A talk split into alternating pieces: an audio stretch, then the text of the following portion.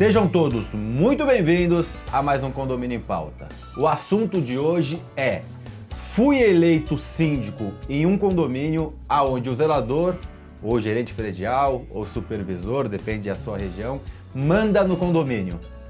E agora, o que, que eu faço? Essa não é uma realidade tão distante de muitos condomínios, principalmente quando esse profissional já está lá muitos anos e a troca de síndicos também é constante. Bom, para discutir esse assunto que pode ser a sua realidade ou já foi a sua realidade, nós temos dois síndicos cinco estrelas que vão é, discutir com a gente aqui. Regina Claro, seja muito bem-vindo ao programa mais uma vez. Obrigado pelo convite, é sempre bom estar aqui com vocês. Prazer é nosso. E Charles Alberto de Souza, Charles, seja muito bem-vindo ao programa. Obrigado, Ricardo. Uma honra estar aqui contigo. A honra é nossa. Regina, a gente sabe que essa não é uma realidade tão distante, né? A gente que vive esse mundo condominial, a gente chega em alguns condomínios onde é, somos eleitos para sermos os, os líderes, né? Daquele condomínio e de cara temos um como podemos um condomínio sitiado talvez por alguma pessoa que domina, manda ou tenta mandar no condomínio. Você já vivenciou essa situação em algum condomínio? Já, e eu vou te falar que ela é mais comum do que parece. Normalmente em condomínios que o síndico era morador, né, que ele tem a atividade dele, tem que deixar o condomínio na mão de alguém, acaba ficando na mão do zelador ou do gerente predial. E também quando o síndico, apesar de profissional, ele não é tão presente, né? Ele não controla tanto a situação. Então, sim, isso é muito comum, acontece bastante. Eu tenho casos. É mais comum do que se imagina. Mais né? comum do que se imagina. Você já vai contar alguns casos. Charles, já teve alguma vivência dessa? Sim, já tive. Eu acho que, que nem a Regina bem pontuou, isso é corriqueiro, né? É, muito porque a constância da mudança de cargo de síndico ocorre Zelador é, é uma figura que normalmente já está ali há muito tempo no condomínio, muitas vezes ele é funcionário, CLT, então ele fica e às vezes sai síndico, troca síndico e ele permanece. Então por isso, muitas vezes ele acaba se tornando essa figura bem emblemática que você citou. Você falou uma coisa que eu vou pegar um gancho. Eu acho que são dois principais motivos de deles, algum deles, obviamente, não são todos, né? Se sentirem donos e às vezes até serem, entre aspas, donos do condomínio. Um deles, você falou, é CLT e está há muito tempo. Aí você vai botar lá no, na ponta do lápis a rescisão, 90 mil reais, 80 mil reais, 100 mil reais. E o condomínio tem uma ordinária de 40. Então seria duas, três ordinárias para você conseguir mandar esse profissional embora. Então você fica, entre aspas, refém. Esse é um dos, dos, dos pontos que a gente tem. E, e o segundo ponto é aquele profissional que faz bem para as pessoas individualmente, para algumas pessoas individualmente, mas faz mal para o coletivo, né? Então ele troca lá o encanamento da dona Regina, ele ajuda o, o, o, Charles a parar o carro num lugar que não pode parar. Então o Charles não quer que ele saia do. porque vai atrapalhar a vida dele. A Regina não quer que saia, senão vai atrapalhar. Então acho que esses são os dois principais aspectos, né, Regina, que a gente encontra nessa, nesse cenário? Exatamente, os grandes focos de contaminação do profissional. Exatamente isso. O zelador que faz, as, é, beneficia os condôminos de alguma forma e aquele que tá todo mundo acostumado, né? Ele faz parte da família, já tá aqui tanto tempo. Queridinho, né? É, e aquela questão financeira também. Às vezes ele nem é tão bom, o pessoal sabe que não é, é o serviço não, tá, não é mais satisfatório, se um dia foi. E tem a questão financeira, né? O passivo criado para o condomínio no decorrer dos anos. Então, esses são dois. E como quebrar isso, Charles? Você acha a, a, aquele. É é uma disputa de poder, né? A pergunta é como quebrar, vou, vou voltar antes. Dá para se quebrar? Dá, dá sim. Eu entendo que, que o diálogo é a base de tudo, Ricardo.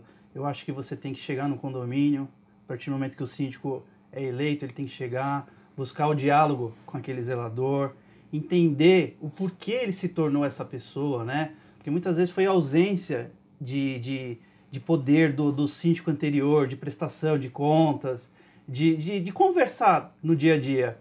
E aí o, o, o, zelador, por uma questão cultural, acaba se tornando essa pessoa. Mas acho que se houver diálogo, precisa do diálogo, a gente dá para ter uma parceria boa ali, porque é necessário. Os dois, assim, eles são o ataque desse time, né?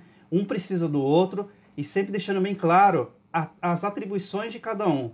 Eu acho que o, o, zelador, no fim, ele tem que entender que o responsável legal pelo condomínio é o síndico, tá? Ele é muito importante ali dentro do condomínio, mas a palavra final tem que ser do síndico. E o síndico tem que tentar passar isso para o zelador, saber que ele é uma pessoa, uma figura talvez a mais importante na ausência do síndico no condomínio, mas deixando bem claro que quem responde é o próprio síndico. Regina, você já conseguiu reverter? Já, sempre. Sempre? sempre. Não teve nenhum caso de insucesso? Não, não tive, não tive. É, mesmo porque de fato, como o Charles falou, a gente depende um pouquinho do zelador, né? O síndico que está chegando, ele depende daquele conhecimento. Ah, tem as informações, Isso. né? O histórico. E o ideal realmente é como ele pontuou também. Eu trago também para bem perto, né? Primeiro eu faço ele me mostrar tudo, todo o condomínio. E atribuo a ele tanta importância que ele acaba ficando meu amigo, né? Não tem falhado essa técnica, até porque é ideal. Né? Nós não somos inimigos. Eu mostro que não vim para sair mudando, trocando, demitindo, e sim agregando, fazendo que ele valorize o próprio trabalho. Mas temos um dificultador aí no meio do caminho, que são os condôminos, naquele caso que a gente citou, que tem alguns condôminos que são beneficiados por alguma situação e você vai começar a, a tirar esses benefícios próprios, né? E aí esses são também, às vezes, algumas pessoas que trazem essa dificuldade para o gestor, né? O que eu tenho encontrado é o zelador meio cansado desse favorecimento, né? Que ele faz para se manter. Então, o que eu trago é a informação de: olha, não pode fazer, você vai se prejudicar e a responsável sou eu. Então, você pode dizer assim: a síndica não deixa. Legal, você trouxe uma visão interessante. De ele faz parte do sistema porque ele precisa fazer parte Isso, do sistema. Acontece bastante. Mais do que porque ele tem vontade. Fala, Charles. Ele, ele acaba se mantendo, né, o, o Ricardo, fazendo essas práticas aí de de serviços particulares, que nem a Regina pontuou, para se manter ali, né? E, e, e se você mostrar para ele, para o zelador, por A mais B, que ele é tão importante para o condomínio, ele não necessita daquelas atividades particulares. Pelo contrário, ele tem, ele tem inúmeras funções que ele pode executar no dia a dia para o bem comum, não para um, para um particular. E, e, e que a Regina falou, a gente tem que explicar para ele que de repente ele pode ser, sei lá, punido, penalizado, e aí entra a figura do síndico, não deixar que isso ocorra. Na base do, diálogo, do dia a dia, você mostrando para o zelador que ele não pode tomar esse tipo de atitude. Fala uma coisa muito importante. Acho que o primeiro, eu queria aceitar alguns pontos para essa reversão, né, para a gente conseguir reverter. Um deles é o síndico mostrar para esse profissional que ele é um escuto, né? Que ele sabe, é, é o poder do dizer não. Porque muitas vezes o zelador diz não e aí cai o mundo em cima dele, né? O gerente predial, não importa a denominação. E aí você poder dizer, ó, não, porque a regra é essa e a síndica atual né, a nova síndica me disse que não pode ser feito dessa forma, estou cumprindo qualquer coisa, o senhor fala com a síndica. E aí chegou a síndica e a síndica ia bancar, falar, não, realmente não pode, por conta disso as coisas mudaram, tem que ser feito dessa forma. Então, ele se sentir é, resguardado, Sim, né? Sim, importante, super importante. Você falou de ataque, né? Mas tem que ter uma defesa também, né? Para resguardar tem, o ataque. Tem, né? e, aí, e aí entra o síndico, né? Fala assim, ó, eu tô no controle da situação, né? Eu te dou os parâmetros do dia a dia, repasso ali as suas atribuições, mostro a minha fórmula de trabalho e quando você tiver algum problema com algum condômino, pode repassar para mim, que eu seguro. Falamos de duas coisas já. Agora eu vou chamar um intervalo para a gente falar de mais algumas. A gente falou do resguardo, do escudo, né, do síndico ser o escudo. Nós falamos também inicialmente da proximidade, né, da conversa, dessa proximidade, dessa parceria. Você falou de se, sentir amigo, você falou de ataque juntos, quer dizer, de estar como um time, acho uhum. que isso é uhum. importante. Queria abordar ainda mais algumas técnicas, porque isso não deixam de ser técnicas para a gente reverter essa situação tão difícil, mas queria falar também da, daquela, da, de quanto que a gente tem que desistir, né? De, e ver que realmente precisa trocar esse profissional, porque ali não tem jeito. Então, vocês vão pensando, já me respondem agora no segundo bloco. E você que está em casa terá essas respostas e muito mais na sexta-feira. Até lá!